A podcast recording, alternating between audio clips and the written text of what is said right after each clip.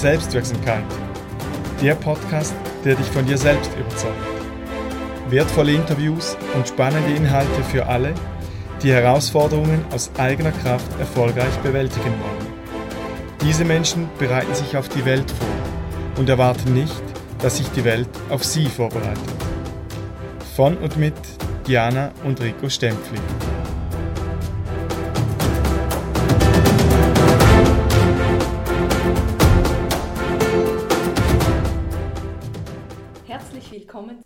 Heutigen Podcast-Folge. Ich bin Diana Stempfli und ich freue mich sehr, dass ich heute im Gespräch mit Andrea Lang sein darf. Hallo Andrea. Hallo Diana. Schön, dass ich bei dir in den wunderschönen Räumlichkeiten sein darf, in deinem Goldraum. Mhm. Hier ist alles so liebevoll und schön gestaltet, richtig einladend. Vielen Dank, dass du dir die Zeit genommen hast. Danke, dass ich Gast sein darf in eurem Podcast. Freue mich. Sehr gut. Jetzt, Andrea, du könntest dich einmal äh, unseren Hörerinnen und Hörern ein bisschen vorstellen. Wer bist du beruflich? Wer bist du privat? ähm, Beruflich würde ich mich als bunten Hund bezeichnen. Es ist immer schwierig, wenn ich irgendwo in ein, einer neuen Runde sitze und die Leute fragen mich, was machst denn du? Dann weiß ich eigentlich nie, wo ich anfangen soll, weil ich ein, ein sehr buntes, vielfältiges Leben führe und viele Ausbildungen absolviert habe. Ähm, ich habe ganz früher, vor vielen, vielen Jahren, MPA gelernt, also Arzthelferin hat man damals gesagt. Diese Ausbildung war mehr Mittel zum Zweck, weil danach bin ich nach Berlin gereist und habe vier Jahre lang Gesang studiert, war dann als Opern- und Konzertsängerin viele Jahre unterwegs, bis die Kinder kamen. Dann bin ich zurückgekehrt nach Hause, nach St. Gallen und musste mich oder beziehungsweise wollte mich äh, entscheiden, entweder so weiterzumachen, aber dann hätten meine Kinder wahrscheinlich keine Mutter gehabt oder nur sehr wenig von, von ihrer Mutter. Also für mich war irgendwie klar, Karriere und Mama sein ist in diesem Beruf relativ schwierig unter einen Hut zu bekommen und habe dann die Singerei ganz stark reduziert. Wusste aber gleichzeitig, dass ich ähm, keine nur Mama sein möchte. Das hätte mich unzufrieden gemacht habe dann mir überlegt, was ich ähm, anstelle dessen tun könnte und habe dann eine Ausbildung absolviert zur Pädagogin für Eltern-Kind-Musizieren.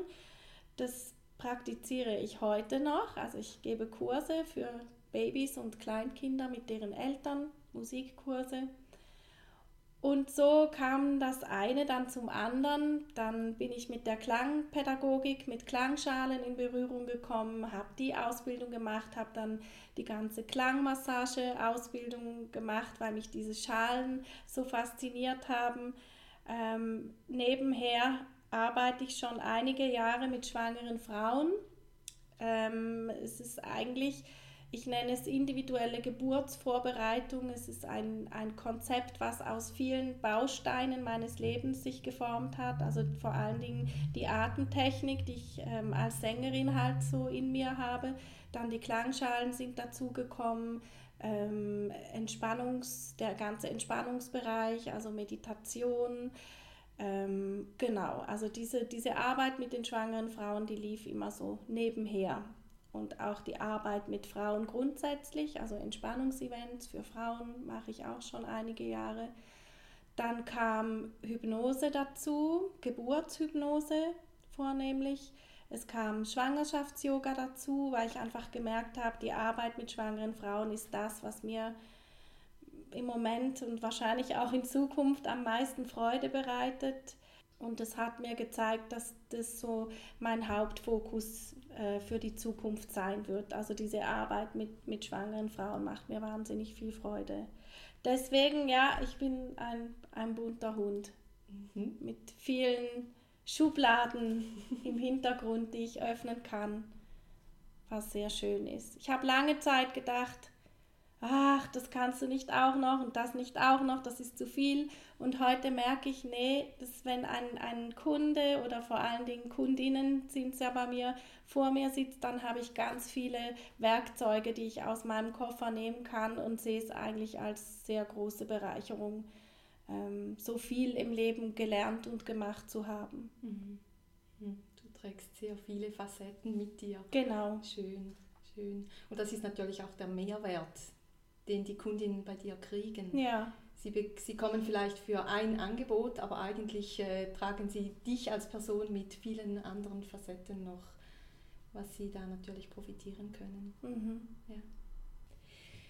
Andrea, auf deiner Webseite habe ich entdeckt, ähm, dass du als Dula Gebur Geburtsbegleiterin arbeitest. Mhm. Jetzt, ähm, wie kann ich mir das vorstellen?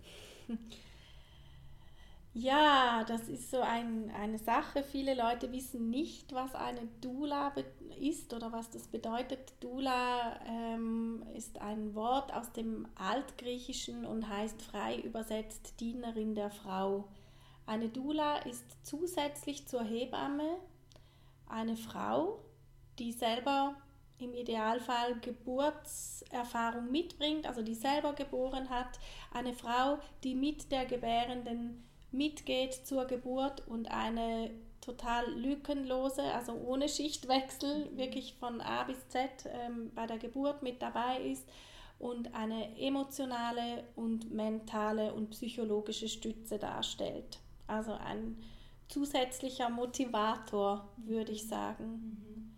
Und die, die Begleitung, aber es ist nicht nur auf die Geburt bezogen, also eine, die Arbeit einer Dula fängt viele Wochen vorher an, ähm, die Frauen interessieren sich für eine Dula, dann gibt es Vorgespräche. Ähm, die Dula ist rund um die Geburt, Schwangerschaft, Geburt immer ansprechbar mit, für Tipps und Tricks. Also wir Dulas haben ein sehr breites Wissen rund um die Geburt, aber halt keine medizinischen Kompetenzen im Gebärsaal. Also in dem Sinne auch keine Konkurrenz zur Hebamme. Mhm. Ja. Geht es da auch darum, äh, die die Bedürfnisse der Frau zu vertreten, auch wenn sie vielleicht, ja, wenn sie in diesem Moment nicht imstande ist äh, zu formulieren, was ja, sie braucht. Ja, das kann auch äh, die Funktion einer Dula sein, wobei Reinreden nicht erwünscht ist beim mhm. medizinischen Personal, aber ja, auf jeden Fall. Also die Bedürfnisse der Frau werden ja auch im, im Voraus geklärt, in den Vorgesprächen und man versucht dann schon, das mit einfließen zu lassen. Also wenn ich jetzt spüren würde, es würde irgendeine Intervention angestrebt, die eine Frau überhaupt nicht möchte, dann würde ich halt eine Möglichkeit suchen, ähm, diese zu umgehen. Aber es ist in erster Linie wirklich so eine, eine mentale, emotional-psychologische Unterstützung. Und es gibt wirklich Studien, ähm, die belegen, dass Frauen, die mit Doulas geboren haben, ähm, einfach bessere, schnellere, positivere Geburten haben. Die Interventions- und Kaiserschnittrate senkt sich, äh, wenn Doulas anwesend sind. Es ist leider noch nicht so bekannt, obwohl das einer der ältesten Berufe ist, den es überhaupt gibt. Also es gibt Länder oder Kulturen oder früher war das total normal, dass andere Frauen bei Geburten noch mit dabei waren. Mhm. Und ja. es ist ganz erstaunlich. Also ich habe viele Geburten jetzt auch im Rahmen von Praktikas begleitet und die Feedbacks der Frauen waren einfach faszinierend und umwerfend. Also einige haben gar nicht gewusst, was eine Dula ist, dass mhm. es sowas gibt, oder haben mir gesagt, wir wären nie auf die Idee gekommen, eine Dula zu engagieren und sind dann aber total geplättet und sagen, es ist das Schönste, was mir passieren konnte und wir, ich hätte mir nie vorstellen können, dass es so einen Mehrwert bedeuten kann. Mhm. Weil im ersten Moment ist es ja komisch, vielleicht die Vorstellung, noch eine Person mehr im Raum zu haben, aber es ist wirklich ein Gewinn. Mhm. Ja, man kann sich vielleicht nicht vorstellen, Nein. aber ich denke, da ist einfach eine komplette Unterstützung. Absolut. Deinem, ja, der dir Halt gibt in dein, hinter deinem Rücken oder genau. eine Rückenstütze gibt. Und auch meistens für die Männer. Also die sind mhm. auch am Anfang oft etwas skeptisch und dann total begeistert und froh und glücklich, dass noch eine zusätzliche Unterstützung da war mhm. und dass die sich auch mal rausnehmen können, eine Pause machen können oder irgendeine Anweisung bekommen, weil mhm. Männer sich ja auch oft hilflos fühlen. Mhm. Ja, genau. Bei Geburten, genau. Ah, super. Ja, das ist schön, dass, dass du das noch ein bisschen hervorgehoben hast. Mhm. Ich denke, das ist auch toll äh, zu wissen, weil ich, ich habe es auch lange nicht gekannt. Mhm. Und von dem her schön, wenn sich das verbreitet. Es braucht denke, wieder viel Pioniergeist. Genau. Vor allem hier in der Ostschweiz. Da ja. hinken wir wie mit allem ein bisschen hinterher. genau. Sehr gut. Dann hast du jetzt den ersten oder einen weiteren Schritt dazu gemacht, genau. das in die Welt hinauszutragen. Und äh, du bist ja auch noch Mama, du hast es gesagt. Also genau. das äh, war jetzt vor allem so der berufliche Kontext ja. und privat, da läuft ja auch immer einiges. Genau. Also du bist ähm, wirklich eine Familienmanagerin. Das bin ich, ja. Genau, auf allen Standbeinen. Ja, ich bin eine Mama, eine Ehefrau und äh, habe zwei Kinder, sechs und neun Jahre. Genau. Mhm die mich auch ganz schön fordern manchmal. genau, wieder andere, äh, da sind wieder andere Teile ähm, von uns gefordert genau. in der Kindererziehung und Begleitung. Genau. Jetzt, unser Thema ist ja die Selbstwirksamkeit.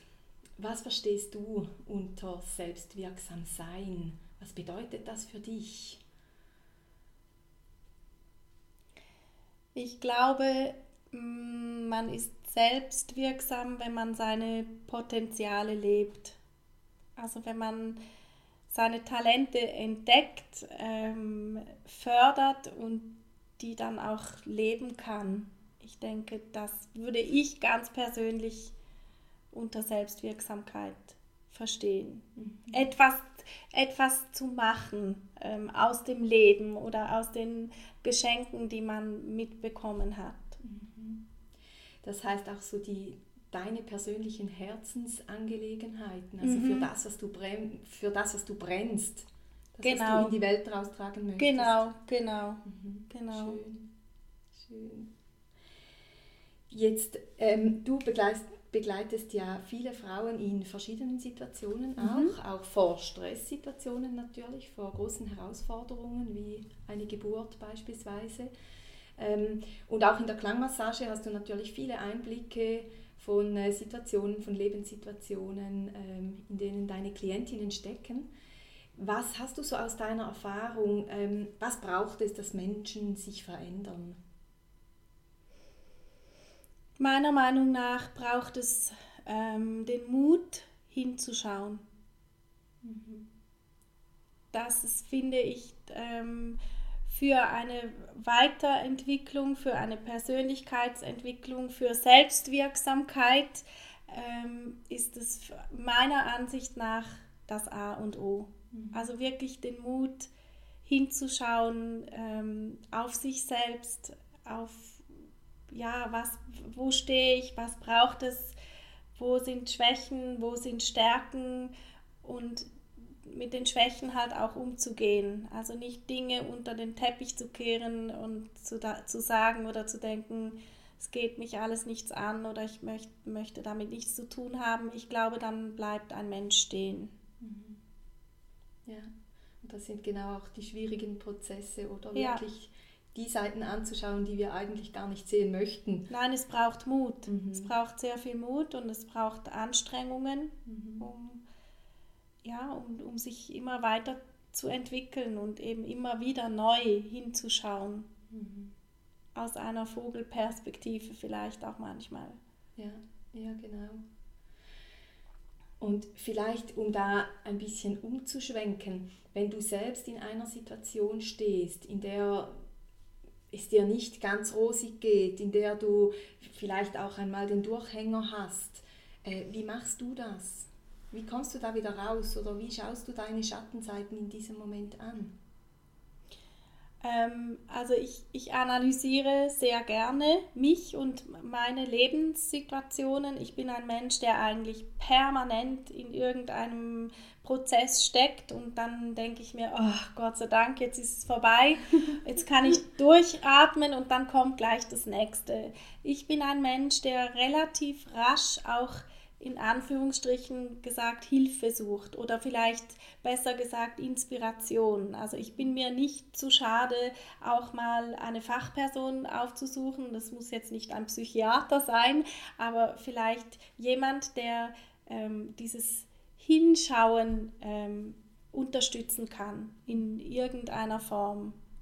Mhm. Das mache ich dann, wenn ich merke, mir fällt mir, mir fehlt selber dieser Blick aus der äh, Vogelperspektive. Also ich kann gewisse Dinge, ähm, kann ich einsehen, kann ich analysieren, aber an einem gewissen Punkt komme ich dann doch nicht mehr weiter. Dann bin ich wirklich jemand, der dann auch ähm, andere aufsucht und um Rat fragt. Natürlich sehr ausgewählte Menschen auch. Ja. Kannst du uns vielleicht da, ähm, es muss nicht dringend namentlich sein, aber in welche Berufssparten gehst du da rein? Unterschiedlich. Also ich mag ähm, die Astrologie mag ich. Mhm. Nicht pauschal, aber eine Person speziell, die einfach mich ähm, mit Psychoastrologie immer wieder sehr, sehr gut berät.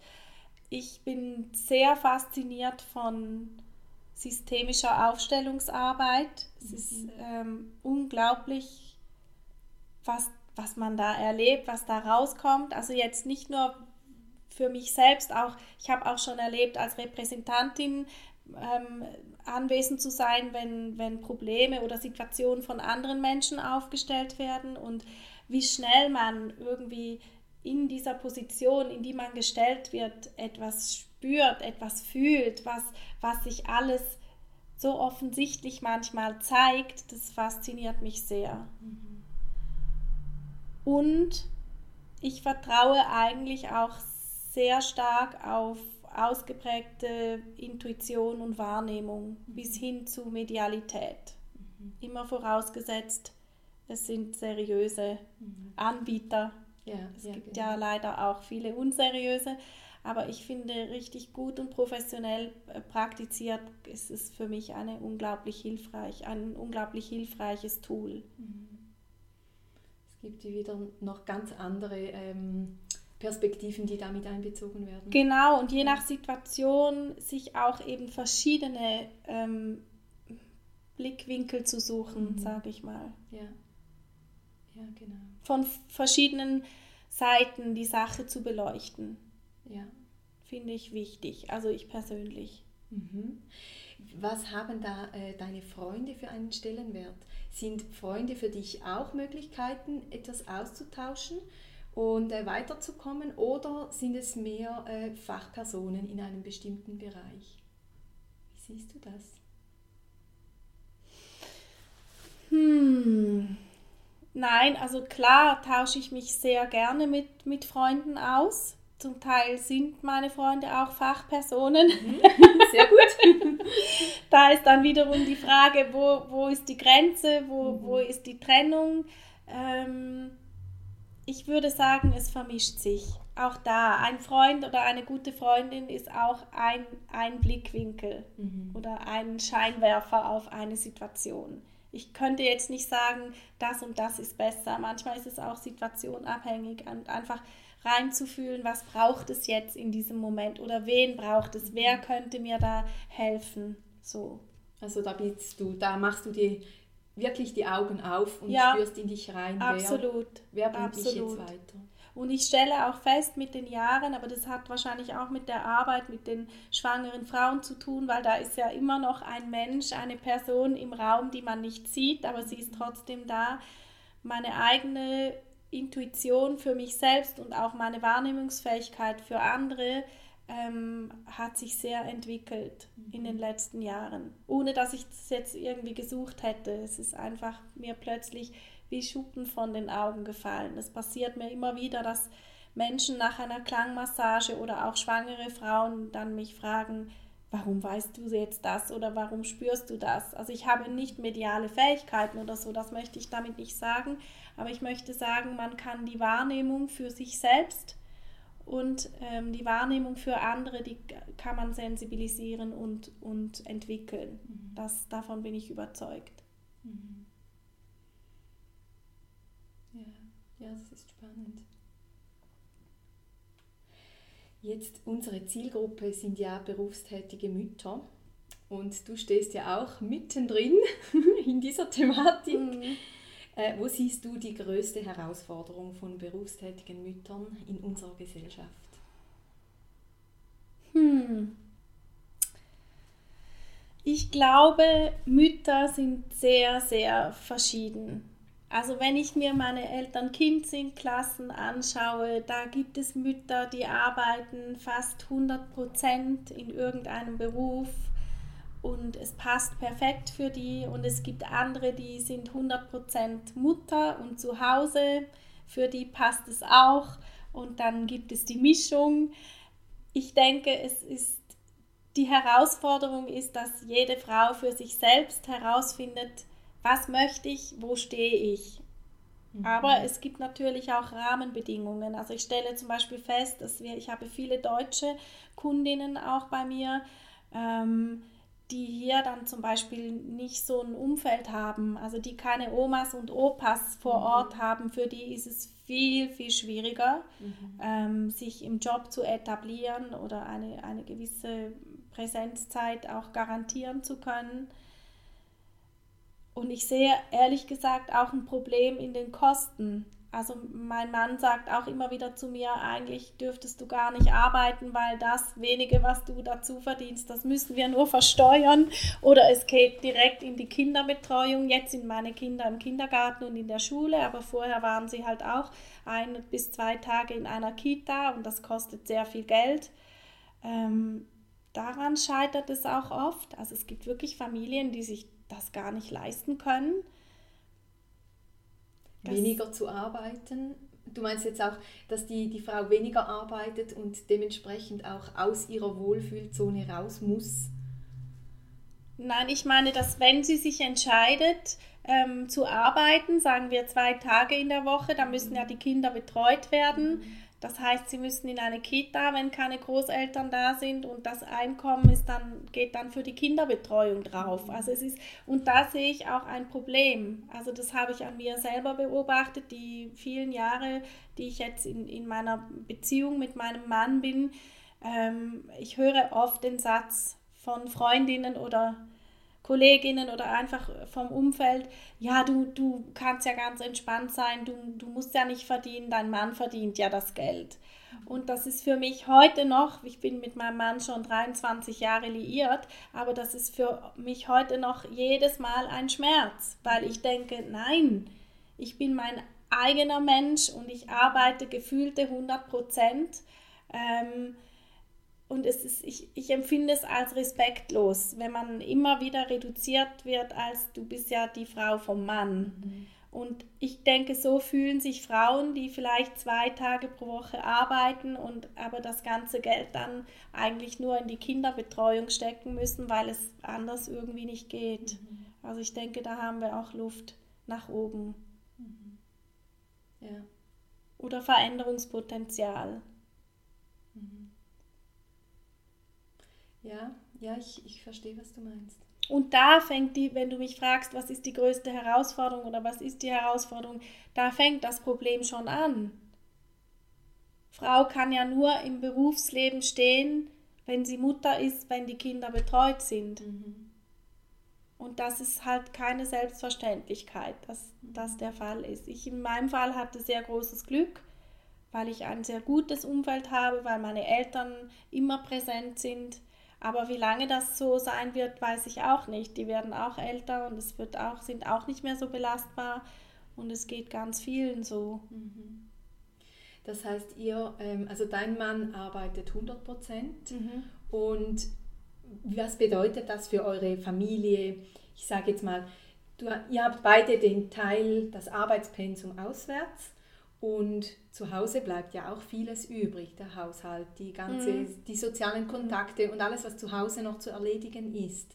Wie, wie teilt ihr euch das auf konkret? Also ich würde sagen, wir arbeiten beide 100 Prozent. Mhm. Bei ihm ist es offensichtlicher, weil er einfach die ganze Woche in seiner Agentur ist. Bei mir ist es so, dass ich halt eine gewisse Präsenzzeit hier in meiner Praxis im Goldraum habe, aber den ganzen Rest erledige ich zu Hause. Also mein mhm. Büro ist zu Hause, ähm, E-Mails beantworten, Telefone, Rechnungen schreiben, Kursadministration mit Schwangeren, was halt alles mhm. anfällt. Also ich höre oft von meinen Kindern den Satz, äh, du bist die ganze Zeit vorm Computer. Mhm. Ja, weil sich alles vermischt. Genau, also mhm. es ist ein zweischneidiges Schwert. Äh, ne? Ein Teil von zu Hause aus arbeiten zu können. Man ist irgendwie jederzeit ansprechbar von seinen Kindern, was manchmal auch stören kann. Ähm, aber die Kinder haben halt auch nicht die uneingeschränkte Aufmerksamkeit der Mama. Mhm. So. Es ist, es ist wirklich so, dass, dass wir, dass es ist ein Baukastensystem. Mhm. Also einen halben Freitagnachmittag ist mein Mann zu Hause, dafür geht er dann oft am Samstag arbeiten. Mhm. Ähm, dann ist ein halber Tag, sind meine Eltern zuständig, der Rest ist Schule oder einmal pro Woche ist auch eine Mittagsbetreuung. Ja, mhm. also es ist wirklich Lebendig. ein Baukastensystem. Ja. ja. Mhm. Aber ich höre daraus, äh, auch dein Mann trägt seinen Teil dazu bei. Ja, sehr viel, sehr viel. Ja. Und er hat es nicht leicht mit mir, weil ich ja eben, wie gesagt, ein Mensch bin, der in ständigem Prozess ist, in ständiger Weiterentwicklung immer noch. Ich bin sehr wissbegierig und ich möchte noch eine Weiterbildung und dazu noch mehr wissen und hierzu. Und es sind auch viele Wochenenden pro Jahr, wo er wirklich ähm, auch die Kinderbetreuung übernimmt, damit mhm. ich wieder irgendwo was lernen kann. Dass du weitergehen kannst. genau. Schön, schön. Ja. Schön. Ja, und ich denke, genau das äh, ist auch das Spannende. Jedes Familiensystem funktioniert wieder ganz anders. Mhm. Auch in dieser, äh, in der Aufteilung im alltäglichen Leben. Ja. Spannend. Mhm. Schön. Danke, dass du uns da einen Einblick gewährt hast. Gerne. Ähm, wie wichtig sind aus deiner Sicht Vorbilder, Helden, Idole, Mentoren, sagt dir das etwas oder findest du, hm, das brauche ich eigentlich nicht, da bin ich weit weg davon? Oder vielleicht wechseln die auch? Wie, wie stehst du dazu? Also ich, für mich ähm, sind große, große Menschen, wie auch immer Helden, Idole, so ähm, nicht so wichtig. Also es gibt es gibt sicher Menschen, die ich sehr bewundere oder die vielleicht ähm, irgendwas ganz Tolles geleistet haben oder jetzt gerade auch in Bezug auf mein, ich sage, altes Leben oder älteres, ist vielleicht der bessere Ausdruck als, als Opernsängerin. Da gibt es sicherlich ähm, Fachkollegen, die ich sehr, sehr bewundere und sehr toll finde, aber ein Idol würde ich sagen, das habe ich nicht. Mhm. Also für mich sind Vorbilder auch ganz klar meine Eltern. Mhm. Das klingt jetzt vielleicht schön. ein bisschen eigenartig im ersten Moment, aber ähm, mein Vater zum Beispiel hat mir vorgelebt, ähm, immer ehrlich zu sein, immer mm, hinter den Entscheidungen stehen zu können, die ich treffe. Ähm, mir eigentlich einfacher ausgedrückt, er hat mir beigebracht, dass ich mir selbst immer in die Augen schauen kann. Mhm. Meine Mutter hat mir beigebracht, immer positiv zu sein, immer positiv zu denken. Und sie lebt mir das bis heute vor, obwohl sie jetzt gesundheitlich gesehen das auch nicht immer so einfach hat und auch oft unter Schmerzen leidet und so, aber sie ist immer, immer positiv und, und sagt mir heute noch sehr oft, ich bin so glücklich, weil ich habe so eine tolle Familie und ich bin so ein gesegneter Mensch. Das ist für mich, das sind für mich Vorbilder. Mhm. Bewundernswert. Ja. Ja, schön. Das ist doch wunderschön. Ist doch wunderschön, wenn man die eigenen Eltern als Vorbilder wirklich auch nehmen kann und anerkennen kann. Ja, und es ist so. Also es ist jetzt nicht Schön. irgendwie ein Bla bla bla, ja. sondern ich, ich empfinde es wirklich so. Aber ich sehe es auch gleichzeitig als ganz großes Glück. Mhm. Ja. Es ist nicht selbstverständlich. Nein, überhaupt so nicht. Ist. Es ist ein, ein Glück und ein Geschenk. Mhm. Aber motiviert mich natürlich, meinen Kindern auch solche Werte mhm. zu vermitteln. Ja, genau. Dass du das auch wieder weitergeben genau. kannst. Genau. Mhm. Ja. Jetzt, das passt ja ganz gut. Was ist dir denn in deinem Leben besonders wichtig? Das Wichtigste ist mir im Leben Authentizität. Mhm. Und zwar bei allem, was ich mache. Und bei allem, was ich bin. Mhm. Authentisch zu sein ist für mich persönlich das Geheimnis. Ja. Für dich selbst, aber auch im Umgang mit, ja, genau, mit anderen Menschen. Genau, ja. genau. Mhm. Welche Routinen oder Gewohnheiten pflegst du regelmäßig, um gesund zu bleiben? Hast du ähm, Routinen vielleicht am Morgen schon, wenn du aufstehst oder? Ich bin, ähm, oh, jetzt hast du mich erwischt.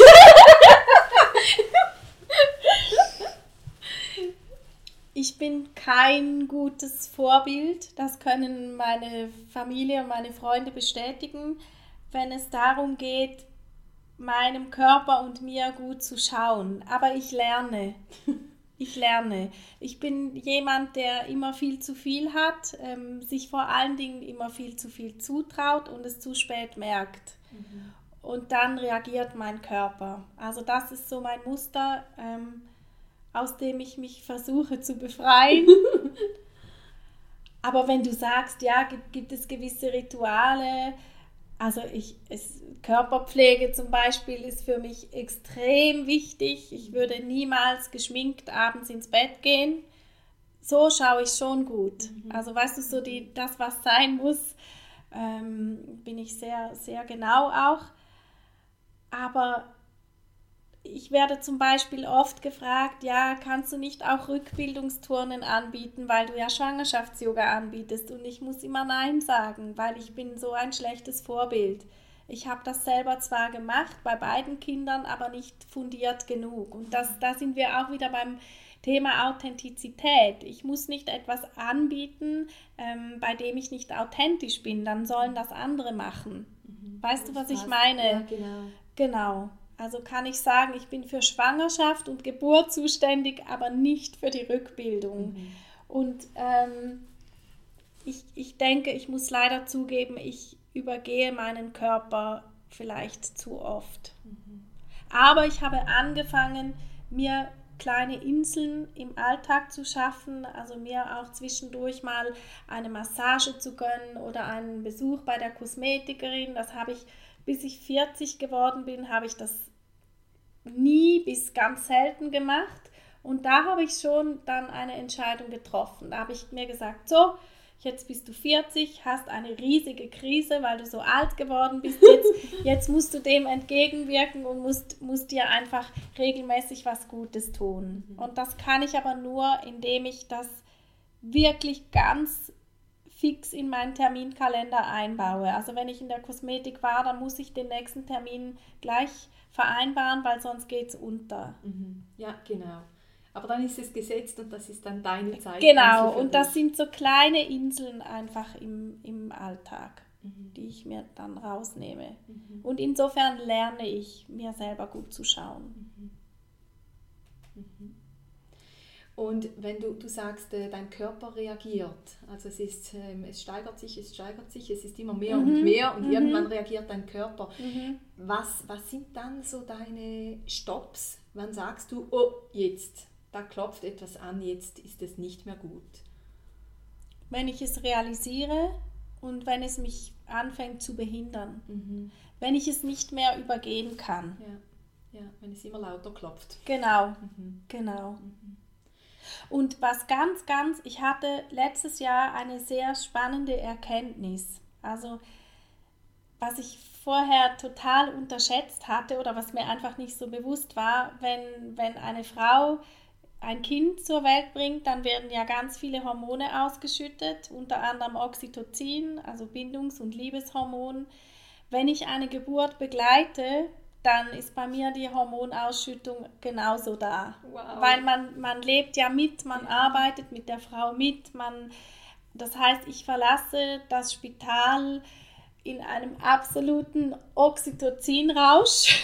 Voll der Flow-Zustand. Total, wow. der dann mehrere Tage anhält. Ja, Jetzt habe ich aber festgestellt und habe mich diesbezüglich, siehst du, da informiere ich mich dann auch und möchte mehr wissen, habe dann gemerkt, dass das irgendwie in meinem Rücken schlimmer wird und nicht so gut und so. Und mir hatte mal ein Arzt vor vielen Jahren nach, nach einer Fehlgeburt gesagt, ja, die Hormone, die setzen sich auch in der Wirbelsäule ab. Und das hat mich damals total blockiert. Also es hat zu so einer kompletten Brustwirbelsäulenblockade geführt. Und jetzt hatte ich letztes Jahr nach einer Phase mit sehr vielen Geburten, ähm, hatte ich das auch. Also ich war kurz davor und dann habe ich so eins und eins zusammengezählt und habe mich informiert. Also der Körper kann auch zu viel ähm, Endorphin und Oxytocin produzieren und dann kommt dann, wie gesagt, so gar nicht nach mit Abbauen.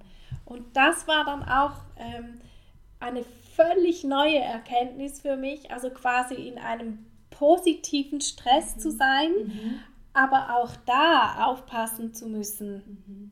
dass man nicht Weißt du, was ich meine? Ja, dass man wieder in sein inneres Gleichgewicht Genau, kommt. genau, genau. Und ich konnte es am, am Anfang überhaupt nicht verstehen. Ich habe hab gedacht, aber ich bin so glücklich wie nie zuvor in meinem Leben. Das ist ja interessant. Genau, aber jetzt kann ich darauf achten und jetzt ja. geht es viel besser. Ja, weil du dir dessen bewusst bist. Genau. Ja, dass du wieder Und es war, es war auch in dem Sinne eine Ausnahmesituation, weil ich viele Geburten Praktikas auch gemacht habe mhm. und das ist ja jetzt auch nicht die Normalität, dass man mhm. so viele Geburten dann hintereinander erlebt. Mhm. Wow, das ist ja interessant. so lernt man nie aus. Genau wenn du mal keine Lust hast und du hast so einen richtigen Ouch-Ouch-Tag und kommst nicht zum Bett raus, weil du denkst, ach, heute ist doch das und das möchte ich gar nicht tun, wie kommst du so über diese Hürde hinweg, dass du sagst, okay, los geht's, das muss jetzt einfach erledigt werden. Was sind da? Hast du da Strategien oder wie handelst du das? Das ist bei mir dann tatsächlich eine Gefahr, dass ich mich selbst übergehe. Mhm. Das ist genauso ein Stolperstein. Ja. Klar, es gibt Dinge, die müssen einfach sein, da kommt man nicht drum herum. Aber in solchen Momenten realisiere ich auch dann, dass es vielleicht nicht hätte sein müssen, wenn ich vorher realisiert hätte, dass ich mir diese Verpflichtung gar nicht erst hätte aufladen sollen. Ja, okay. Aber wenn es etwas wirklich Wichtiges, Unumstößliches ist und ich bin einfach nicht in Stimmung, dann suche ich mir, dann schaltet sich mein Kopf, mein Verstand ein und dann suche ich mir wirklich Begründungen raus, positive Aspekte, Vorteile mhm. und so kann ich mich dann motivieren. Ja. Wie es dann auch ist, wenn es gemacht ist und genau, erledigt. Genau, genau. Ja. Oder was die Konsequenzen davon sind oder so. Mhm. Ja, dass du dich selbst motivierst. Ja. ja. Das ist ja wieder, schön, wenn das eigentlich ein einfaches Mittel, wenn du es selber, selber schaffst, mhm. schaffst, dich so zu motivieren, dass es nachher klappt und erledigt ist. Ja. Mhm. Jetzt kommen wir noch zu unserer kurzen Frage-Antwort-Runde zum Abschluss. Da musst du gar nicht so viel ähm, äh, umschweifen, du kannst ganz kurz und knackig antworten. Was bedeutet für dich ein erfülltes Leben? Ich bin ein sehr, sehr offenherziger Mensch. Also ich habe ein, ein großes Herz, manchmal zu groß, ein bisschen schutzlos. Und für mich ist so der Sinn des Lebens, Menschen zu berühren. Das ist mir ganz wichtig. Also dieses ein Teil von diesem, dieser großen Herzensqualität weitergeben zu können. Mhm. Oh, schön. Das klingt schön. Was machst du persönlich, um dich weiterzuentwickeln? Da hast du schon einiges gesagt. Vielleicht kannst du da noch etwas ergänzen. Permanente Reflexion. Mhm. Mhm. Welches Buch aus deiner persönlichen Bibliothek empfiehlst du uns dringend zu lesen?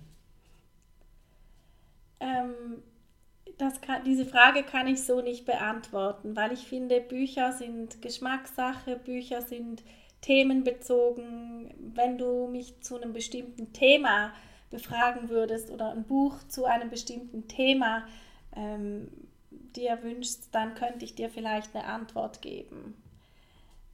Ähm, Im Moment, wenn ich das so auf meine Arbeit mit, mit schwangeren Frauen ähm, beziehe, da könnte ich dir ganz viele Bücher ähm, nennen, die ich ganz toll finde. Zum Beispiel von Einer May Gaskin, die selbstbestimmte Geburt. Also es ist ja auch ein Anliegen in meiner Arbeit, dass Frauen einfach ihre Schwangerschaft und ihre Geburt selbstbestimmt erleben können. Also wir leben in einer Zeit mit einem sehr invasiven Geburtstrend, mit vielen, vielen, viel zu vielen Interventionen.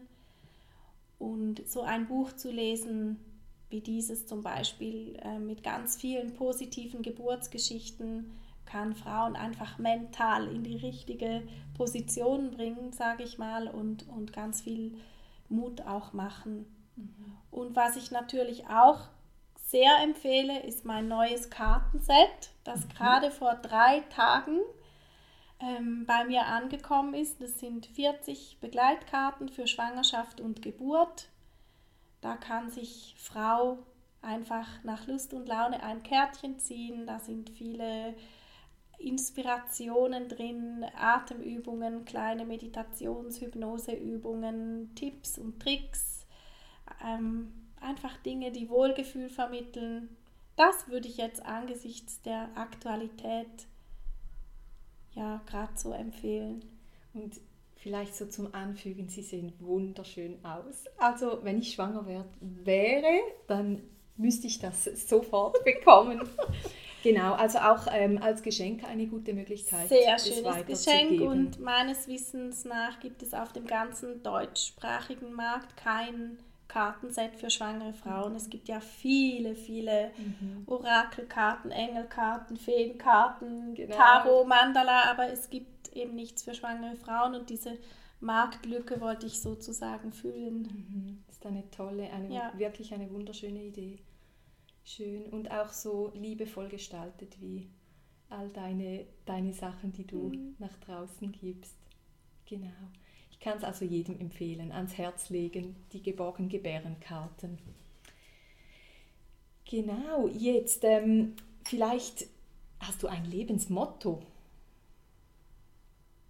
Ja, ich habe mein Lebensmotto, ähm, wurde mir wie gesagt von meiner Mutter ähm, weitergegeben. Das hat sie mir gesagt, als ich das erste Mal richtig Liebeskummer hatte. Dann hat sie zu mir gesagt, ach, weißt du Mädchen, es kommt im Leben immer alles so, wie es kommen muss.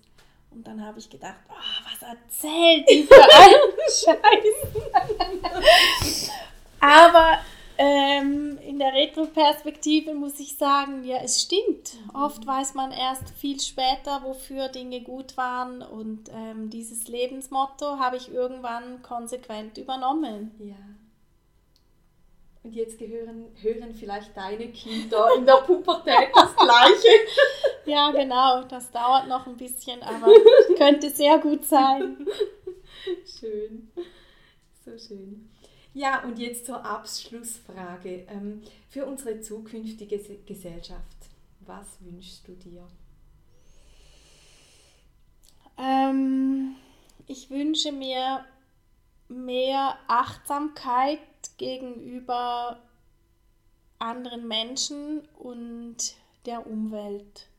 Mhm. Weniger Egoismus, mehr, mehr Achtsamkeit und mehr miteinander anstatt gegeneinander. Schön. Mehr Herzensqualitäten. Mhm, dass wir uns wieder ein Stück näher rücken. Mhm. Ja. Schön, ein wunderschöner Schluss. So, jetzt möchte ich mich ganz von Herzen bei dir bedanken, Andrea, dass du so offen auch von dir erzählt hast, dass du uns in deine Welt mit hineingenommen hast. Und ähm, ja, ich freue mich sehr, wenn ich mit dir im Kontakt sein darf und auch in Zukunft wieder äh, in den Kontakt kommen darf. Es ist schade, dass du kein Kind mehr. ich hoffe, ich darf auch zu dir kommen ohne ein, ein nächstes Kind. Absolut, ja klar. Genau, nein, aber vielen herzlichen Dank für dich und für dein Sein. Danke auch. Ich hoffe, dass dir diese Folge gefallen hat Und wenn dir nur ein Mensch einfällt, der von diesen Inhalten genauso profitieren könnte wie du, dann hinterlass bitte bei iTunes eine Bewertung. Damit können auch andere Menschen diesen Podcast einfach und schnell finden.